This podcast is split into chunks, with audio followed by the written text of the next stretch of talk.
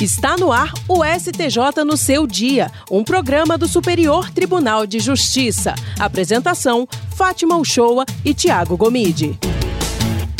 Olá, e aí, tudo bem com você? Uma excelente tarde de sexta-feira, hoje 11 de junho de 2021. Esse é o STJ no seu dia que está no ar a partir de agora na sintonia 104,7 FM Rádio Justiça. Eu sou Fátima Uchoa e comigo Tiago Gomide. Oi, Tiago, boa tarde para você.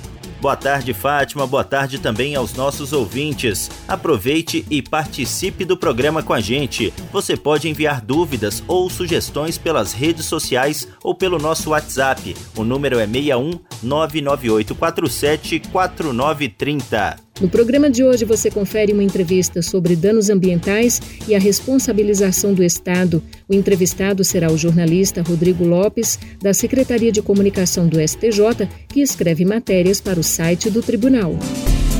Semana no STJ. O presidente do Superior Tribunal de Justiça, ministro Humberto Martins, manteve decisão judicial que suspendeu o contrato entre o município goiano de Alto Horizonte e duas construtoras para a execução das obras de um hospital municipal. Pela decisão mantida do Tribunal de Justiça de Goiás, foram identificadas supostas irregularidades no contrato firmado mediante dispensa de licitação. Ao indeferir a liminar requerida pelo município, o ministro Humberto Martins ressaltou que, apesar da existência de interesse interesse público na construção de hospitais durante a pandemia, os atos administrativos devem cumprir rigorosamente as normas que regem o funcionamento da administração pública. Ainda segundo o presidente do STJ, a suspensão dos contratos para as obras do Hospital Municipal de Alto Horizonte é necessária para evitar eventual lesão ao patrimônio público. Semana no STJ. O ministro do Superior Tribunal de Justiça, Joel Ilan Paciornik, deu provimento a recursos especiais do Ministério Público de São Paulo e restabeleceu condenações do Tribunal do Júri contra policiais que participaram da operação para conter uma rebelião no antigo complexo penitenciário do Carandiru, em São Paulo, em 1992. Na ocasião, 111 detentos foram mortos. Repórter Marina Campos. Os policiais foram condenados pelo júri por homicídios qualificados com penas que chegaram a superar 600 anos de reclusão. O Tribunal de Justiça de São Paulo determinou novos julgamentos pelo júri, considerando, entre outros fundamentos, que os vereditos foram contrários às provas. Mas no STJ, o ministro Joel Ilan Paciornik apontou que não haveria motivos para anular o julgamento popular anterior. Ele também negou recursos das defesas que pediam a extensão para alguns policiais de absolvições concedidas pela Justiça Estadual. Segundo o ministro, além de as circunstâncias dos autos serem diferentes para cada réu, não é possível confirmar quais elementos foram considerados pelo Conselho de Sentença para absolver alguns e condenar outros, já que o veredito reflete a íntima convicção dos jurados. Assim, o ministro reestabeleceu as condenações anteriores do júri. Agora, os autos devem retornar ao Tribunal de Justiça de São Paulo para o prosseguimento da análise dos recursos de apelação. Semana no STJ. O prefeito de Boituva, em São Paulo, Edson José Marcucho, não conseguiu reverter decisão judicial em que foi condenado por improbidade administrativa pela contratação irregular e em excesso de servidores comissionados. A condenação foi mantida pela segunda turma do Superior Tribunal de Justiça, que negou o provimento ao recurso especial da defesa do político. Em mandato anterior, entre 2013 e 2015, o político teria editado leis municipais para ampliar de 153 para 213 o número de postos comissionados. As instâncias de origem aplicaram para Edson Marcusso as sanções de multa civil e perda da função pública. E o STJ manteve a condenação contra o prefeito de Boituva. Para o relator, ministro Og Fernandes, o dolo ficou demonstrado pelo fato de o prefeito ter aumentado sem justificativa o quadro de servidores comissionados, mesmo tendo sido alertado pelos órgãos de controle. Semana no STJ. STJ. Para a terceira turma do Superior Tribunal de Justiça, a rescisão da adoção é possível em situação excepcionalíssima, como, por exemplo, diante de provas de que o adotado não desejava verdadeiramente participar do procedimento. Vamos entender os detalhes desse entendimento com a repórter Jéssica Castro. Uma ação rescisória foi ajuizada pelos adotantes para desconstituir sentença transitada em julgado, que deferiu a adoção e lhes concedeu a guarda definitiva de um adolescente quando ele tinha 13 anos de idade. Alegaram que o garoto não manifestava vontade de pertencer à família e chegou a fugir de casa, deixando uma carta na qual dizia não querer mais ser adotado nem ter que estudar. O Tribunal de Justiça do Paraná indeferiu o pedido sob o argumento de que a adoção seria irrevogável. Já no STJ, a terceira turma deu provimento a recurso especial para rescindir a sentença concessiva da adoção e permitir a retificação do registro civil do adotado.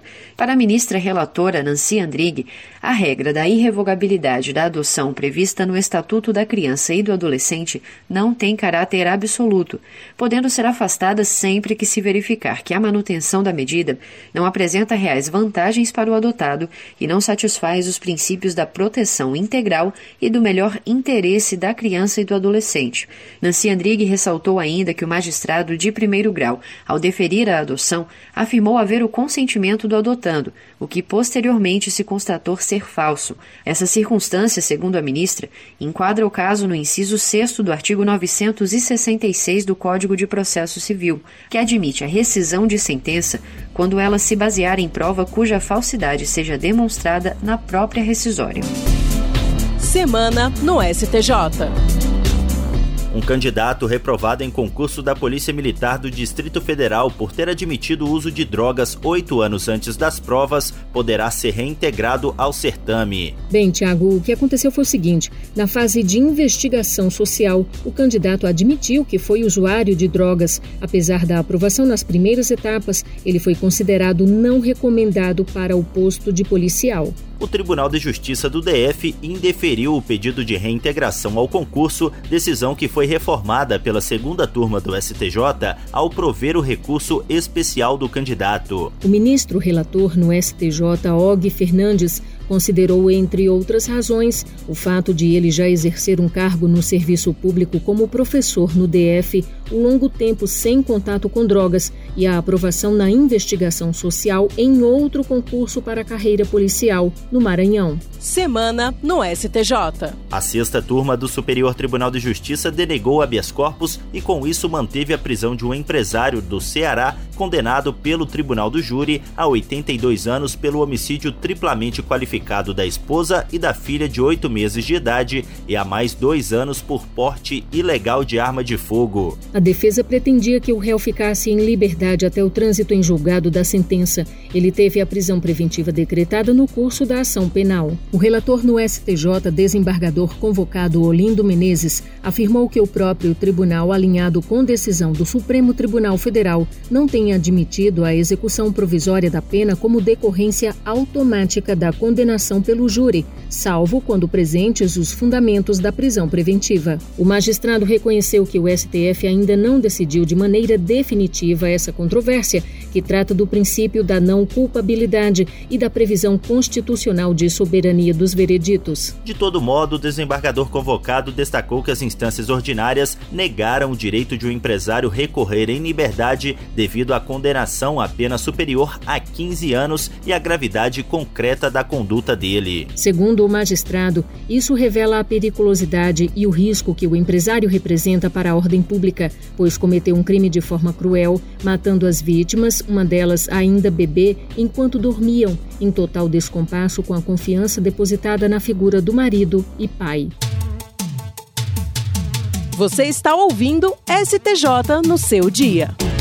Uma excelente tarde de sexta-feira para você que está na mesma sintonia aqui com a gente em 104,7 FM Rádio Justiça. Para participar do STJ no seu dia, envie áudio com suas dúvidas e sugestões de temas para os nossos próximos programas. Anote aí o número do nosso WhatsApp, é 61 99847 4930. STJ no seu dia. A Constituição Federal de 88 estabelece no artigo 225 que todos têm direito ao meio ambiente ecologicamente equilibrado, bem de uso comum do povo e essencial à sadia qualidade de vida, impondo-se ao poder público e à coletividade o dever de defendê-lo e preservá-lo para as presentes e futuras gerações. Mas, quando a falha na preservação do meio ambiente A quem será que cabe a responsabilidade e a reparação dos danos causados, hein? Sobre esse assunto, eu e a Fátima conversamos por videoconferência com o Rodrigo Lopes, que integra a equipe de redatores da Secretaria de Comunicação do Superior Tribunal de Justiça. Ele escreveu uma reportagem especial divulgada aos domingos no site do STJ e abordou a jurisprudência do tribunal relacionada a essa temática. E você acompanha a entrevista a partir de agora. Oi, Rodrigo Lopes, muito boa tarde. Seja muito bem-vindo ao STJ no seu dia. Olá, tudo bem, Fátima? Tudo bem, Tiago? Obrigado pelo convite. Rodrigo, de acordo com o que você apurou para elaborar essa reportagem especial publicada no site do STJ, explica então para a gente quais as legislações em vigência no Brasil relacionadas à proteção ao meio ambiente e a quem compete tal proteção? Bom, inicialmente queria lembrar que em junho agora, é, especificamente no dia 5, a gente comemora o Dia Mundial do, do Meio Ambiente, então acho muito propício propícia a nossa conversa uh, e é mais uma data para refletir sobre, sobre esse tema. Né? O, o, Brasil ele tem uma das legislações consideradas mais avançadas no mundo em termos de proteção ao meio ambiente. Então, a gente vê discussões muito atuais sobre é, a infringência, né, a proteção ao meio ambiente, mas com certeza ela não tem relação com o, o, o normativo que o Brasil tem, que é bastante abrangente e aprofundado, né, especialmente comparando com outros, com outros países. Essa definição, a regulamentação do, do, da questão do meio ambiente, ela parte da própria Constituição Federal, que tem um capítulo inteiro reservado para a, o estabelecimento de normas sobre a proteção do meio ambiente, mas essa, essas previsões estão ao longo de todo o texto constitucional. Por exemplo, no artigo 23, inciso 6, a Constituição prevê a competência comum da União, dos Estados, do Distrito Federal e dos municípios para a proteção do meio ambiente e o combate da poluição em todas as suas formas. A partir do, da, da, Constituição, a gente tem uma série de, de leis é, infraconstitucionais é, federais, estaduais, mas estou falando especialmente das federais, que complementam as previsões ou, ou regulamentam as previsões constitucionais. Né? Um exemplo dessa, dessas legislações é a Política Nacional uh, do Meio Ambiente, que é a Lei 6.938 de 81. Essa lei, ela, essa política prevê mecanismos de proteção ecológica e ferramentas de fiscalização e controle uh, das atividades que causam impacto ambiental. Outra legislação muito relevante sobre esse tema é o Código Florestal, a Lei 12.651, uh, editada em 2012, e a Lei do Parcelamento do Solo Urbano, que é a Lei 6.766 de 79. Essa última lei do parcelamento do solo, ela prevê regras para o licenciamento de construções urbanas com base em princípios da proteção ambiental. Então, são esses, são esses alguns exemplos.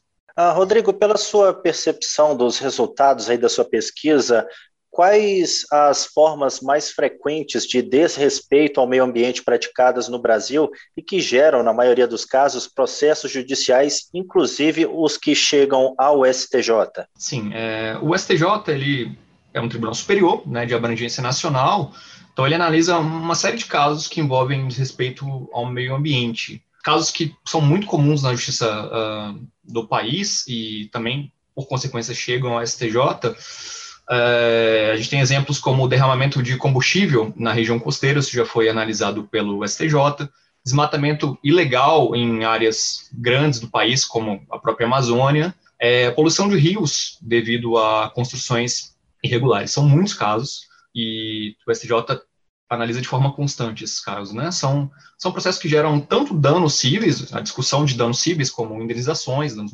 materiais, morais, como a responsabilização na esfera penal. É, e além dessas duas, a gente tem possíveis condenações por improbidade administrativa, quando a gente está falando sobre agentes públicos, agentes estatais que trabalham com esses temas, né? No caso da nossa matéria especial, né, nosso tema de hoje, o tema específico foi a construção irregular em áreas de proteção ambiental. Esse é um fenômeno bem brasileiro, a gente vê com bastante, bastante constância, né? Várias vezes a gente vê isso acontecendo. Uh, ele tem motivações econômicas, tem motivações sociais, né? Muitas vezes combinadas e traz a possibilidade de grandes danos ambientais, né? Graves esses danos e também irreversíveis. Você mencionou nessa reportagem especial, Rodrigo, um recurso especial que tratou da possibilidade de se atribuir responsabilização ao município de Guarulhos, em São Paulo, pela construção irregular de um loteamento clandestino em área de preservação permanente. Conta para a gente, então, mais informações desse julgado pelo STJ. Sim, esse foi o RESP 1.356.992, caso analisado pela segunda turma. Esse é um processo que o município de Guarulhos ele afirmava que seria a competência seria do Estado de São Paulo para a fiscalização de eventuais danos ambientais nesse processo. Mas o ministro Herman Benjamin ele falou que o município de Guarulhos ele não exerceu o poder de polícia de forma efetiva, porque ele permitiu a ocupação irregular na área e também autorizou o desmatamento progressivo do local, sem que houvesse a permissão dos órgãos administrativos e do, das instituições ambientais. O ministro Herman Benjamin, ele ponderou que não era possível colocar o poder público numa posição chamada de segurador universal, ou um protetor universal das lesões ambientais. Uh, ou também não seria possível exigir a onipresença da, da administração pública na fiscalização ambiental. Apesar dessa ponderação, o ministro ele ressaltou que esse quadro não afasta a responsabilidade do Estado como um dos garantidores da preservação do meio ambiente. A partir desse raciocínio, o ministro Herman Benjamin afirmou que a, a corresponsabilidade do poder público municipal, além dos outros entes, é, decorria, no caso desse processo, de omissão no dever de controlar e fiscalizar a integridade do meio ambiente ecologicamente equilibrado, na medida em que a situação contribui direto ou indiretamente, nos casos dos autos, tanto para a degradação ambiental em si, quanto para o agravamento dessa degradação. Ainda a gente pode falar da consolidação desses danos ambientais ou da perpetuação, perdão, do, desses danos. Uh, Rodrigo, aproveitando aí que a gente está falando desse julgado da segunda turma, em outro recurso especial, o mesmo colegiado do STJ, que trata aí de matérias de direito público, discutiu a responsabilização do município do Rio de Janeiro diante de parcelamento irregular do solo para a construção de residências e que, de acordo com o Ministério Público, resultou em graves danos ambientais em uma região serrana do Rio de Janeiro.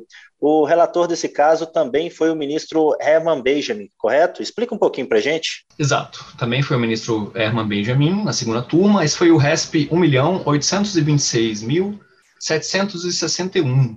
Nesse recurso, o município do Rio alegou que não seria é, possível que ele fosse réu na ação ao lado dos particulares, já que seria uma responsabilidade dos proprietários do loteamento a obtenção do licenciamento ambiental e caberia ao poluidor, no caso os particulares, né, a obrigação de reparar ou indenizar os danos causados. Essa foi a ligação do município, mas o ministro Herman Benjamin, ele afirmou o seguinte, que incumbe ao Estado, ao poder público, o poder dever de implementar as normas em vigor, e essa atribuição, no caso do meio ambiente, ele tem essa atribuição ainda tem mais relevo por causa da responsabilidade pública, do poder público para sua proteção e da variedade dos instrumentos de prevenção, de repressão e reparação que foram prescritos pelo, pelo legislador. Né? É, o ministro Erma ele também apontou que, no caso dos danos ambientais, o autor da ação, nesse caso era o Ministério Público, né? mas o autor da ação, em qualquer caso, pode demandar, pode apresentar ação contra qualquer um dos envolvidos nos episódios de degradação inclusive de forma conjunta, contra mais de um, de um réu, não havendo, nesse caso, o chamado litisconsórcio passivo, necessário entre os compradores, né, os particulares, por exemplo, e os possuidores dos lotes. Outro julgado que foi destaque nessa sua reportagem especial, Rodrigo, veio do estado do Paraná. O Ministério Público ajuizou ação civil pública contra a União, o estado do Paraná e o município de Campo Mourão, órgãos ambientais e particulares com o objetivo de conseguir reparação de danos ambientais provocados por construções irregulares. Detalha para a gente, então, os principais pontos dessa demanda e o resultado do julgamento aqui do STJ, de acordo com o entendimento dos ministros. Sim, é, esse é o caso, ele é o RESP 1.205.171. Ele foi relatado pelo ministro Sérgio Cuquina. É, esse caso discutia a responsabilização em uma ação sobre danos ambientais causados por construções nas margens de dois rios e de um reservatório também de uma área de usina. Tá? Nesse processo, o Tribunal Regional Federal da Quarta Região ele reconheceu a existência de responsabilidade objetiva do Estado devido a uma conduta omissiva que causou dano ambiental. Então, para o ministro Sérgio Cuquina, nesse caso, o entendimento do TRF4 ele seguiu a jurisprudência do STJ sobre esse assunto. O ministro citou alguns precedentes né, nessa, nesse julgamento, entre eles o ARESP 796.146, que foi relatado pelo ministro já aposentado, Napoleão Nunes Maia Filho. Segundo o ministro Napoleão, a legitimidade passiva é, por dano ambiental ele alcança imediatamente aquele que, por alguma ação ou omissão, causou ou permitiu que fosse causado o dano. Então, foi mantido nesse caso a responsabilização do poder público. Ah, Rodrigo, quanto à responsabilidade de se cumprir a recuperação dos danos ambientais provocados, a segunda turma do STJ já definiu se esta seria solidária ou subsidiária em um julgado que envolveu o município paulista de Bragança e particulares. O que você poderia destacar para a gente, Rodrigo, dessa sua pesquisa relacionada a esse caso específico? Sim, essa discussão ela aconteceu no, no processo ARESP 1 milhão 136.393, tá? Que a, quando a segunda turma analisou o cumprimento, como seria o cumprimento de uma série de medidas que foram determinadas pelo Tribunal de Justiça de São Paulo para a recuperação de uma área de preservação. Entre essas determinações estava a demolição de construções inseridas na área de faixa proibida e a recuperação do terreno degradado. O ministro, nesse caso, que era o ministro Mauro Campbell Marx, ele destacou que, embora o Estado possa ser responsabilizado por omissão no dever de fiscalizar essas atividades que causaram dano ambiental, a execução dessa condenação, ou seja, a execução da obrigação de reparação, ela deve ocorrer, no caso do poder público, de forma subsidiária e não de forma solidária. Nesse caso, o ministro ele afirmou que a responsabilidade solidária e a execução subsidiária, elas colocam o ente federativo numa condição que é chamada de devedor reserva na sentença, de forma que o poder público ele só vai ser acionado na hipótese do devedor principal ele não cumprir com a obrigação de reparação ou de indenização do dano. De acordo com o ministro Mauro Campbell, essa condição subsidiária ela impede que o poder público, na condenação por dano ambiental, substitua o particular. O particular, o ministro avaliou, que é o primeiro causador do dano, e normalmente aquele que enriquece com a venda, por exemplo, de loteamentos irregulares. Portanto, essa posição principal na reparação dos danos ambientais. Esse é o STJ no seu dia. Nós estamos conversando com o jornalista Rodrigo Lopes, que faz parte da equipe de redatores da Secretaria de Comunicação do Superior Tribunal de Justiça e escreve matérias para o site do tribunal. Rodrigo, situações semelhantes ou situações semelhantes se referiram aí a um julgado da segunda turma do STJ e nesse julgado foi mantida a responsabilização do Distrito Federal por concessão de alvarás baseados em lei que já havia sido declarada inconstitucional. Eu gostaria então que você explicasse para os nossos ouvintes os principais pontos desse recurso especial, as alegações do Distrito Federal e o embasamento dos ministros para chegarem à conclusão de manter a responsabilidade do DF? Sim, é, esse foi o tema de julgamento no RESP 1.326.903. Uh, nesse recurso, o Distrito Federal ele defendeu que só haveria responsabilidade do Estado diante de alguma omissão clara do poder público que constituísse de forma assim determinante para a concretização do dano ambiental. E o DF dizia que não era esse o caso do, dos autos, né? O ministro desse caso, o ministro Og Fernandes, ele lembrou, ao contrário do que o DF estava alegando, que o Estado tem um poder dever de controle e fiscalização ambiental e urbanístico, e essa competência ela não se esgota, ela não acaba, né, quando o poder público apenas, por exemplo, embarga uma, uma obra erguida em área pública ou encaminha essa situação de possível dano ambiental aos órgãos de repressão e controle, como a polícia né, e o Ministério Público na opinião do ministro Og, é, apesar dessa, né, dessa caracterização de responsabilidade, só cabe chama, uh, chamar o ente estatal para cumprir uma sentença quando o devedor principal, que é o violador primeiro da proteção ao meio ambiente, estiver absolutamente impedido ou capaz de quitar a obrigação. A gente viu isso também no exemplo anterior do ministro Mauro Campbell Marx. Né? Então, na, nas palavras do ministro Og, essa medida de chamamento secundário, digamos, né, ele visa impedir que a sociedade arque com ônus é, permanente da degradação ambiental. O ministro falou o seguinte: mesmo na hipótese em que o Estado assume a condição de devedor reserva, não se afasta o direito de regresso do Estado né, contra o poluidor, inclusive com recurso que pode ser possível à desconsideração de sua personalidade jurídica. Esse foi o julgamento. Ah, Rodrigo, e como a gente já chegou a mencionar, até então os órgãos ambientais também estão sujeitos a assumirem a responsabilidade pelos danos ambientais provocados pela ação do homem. E esse foi um dos pontos discutidos no recurso especial 1.397.722 e sobre o qual você também citou na sua reportagem. Explica, detalhe um pouquinho isso para a gente. Exatamente. É, nesse caso, esse processo número você já mencionou, a segunda turma analisou a competência do IBAMA para fiscalizar e mutar os responsáveis pela construção de um restaurante em uma região de dunas, no município de Aquiraz, que fica no Ceará. Esse, essa região de dunas é definida pela legislação do Ceará como uma área de preservação permanente.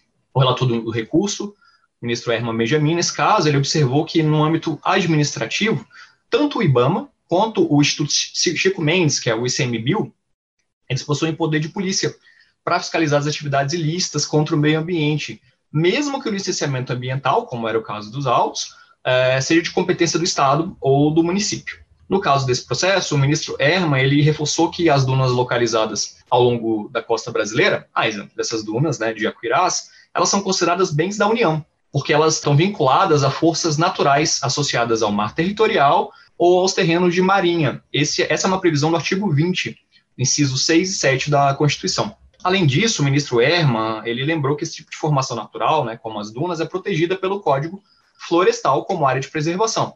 Voltamos ao começo da nossa conversa, o Código Florestal, que é uma lei federal. Então, com base nesse, nessas ideias, o ministro falou que se a área é integrante do domínio público da União, é evidente o interesse federal na sua proteção, inclusive com a fiscalização e a punição de infrações. Então, o ministro disse isso para garantir a possibilidade de que órgãos como o IBAMA e o ICMBio é, nessas regiões, ainda que elas estejam submetidas a uma, a uma legislação estadual. Aí nós conversamos sobre danos ambientais e responsabilização do Estado por isso. Nós conversamos com Rodrigo Lopes, ele que é um dos jornalistas da Coordenadoria de Imprensa do Superior Tribunal de Justiça e produzem reportagens especiais divulgadas aos domingos no site do STJ Rodrigo, muito obrigada pela participação no nosso STJ no seu dia. Muito obrigado, Fátima. Obrigado, Tiago. Obrigado a todos. Eu, todos nós estamos sempre à disposição. Lembrando que interessados no conteúdo completo dessa reportagem sobre a qual conversamos hoje e outras matérias especiais também referentes à jurisprudência da Corte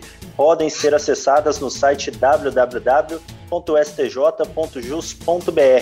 Todo domingo tem uma matéria especial novinha lá e vale muito a pena conferir. STJ no seu dia, um programa do Superior Tribunal de Justiça. Chegamos ao fim de mais um STJ no seu dia, mas sempre agradecendo a você que ficou com a gente até agora na sintonia da Rádio Justiça em 104,7 FM e também para você que conferiu o programa pelas plataformas digitais. E a gente já espera contar com a sua participação na próxima sexta-feira, a partir das duas e meia da tarde. Envie sua sugestão de tema para as nossas entrevistas pelo WhatsApp 61 99847 4930. O programa STJ no seu dia tem produção de Janaína Figueiredo. Trabalhos técnicos de Júlio César. Direção de Daniele Lombardi e coordenação geral de Eduardo Moura. Até a sexta-feira que vem, às duas e meia da tarde. Tchau, tchau. A gente se encontra. STJ no seu dia, um programa do Superior Tribunal de Justiça.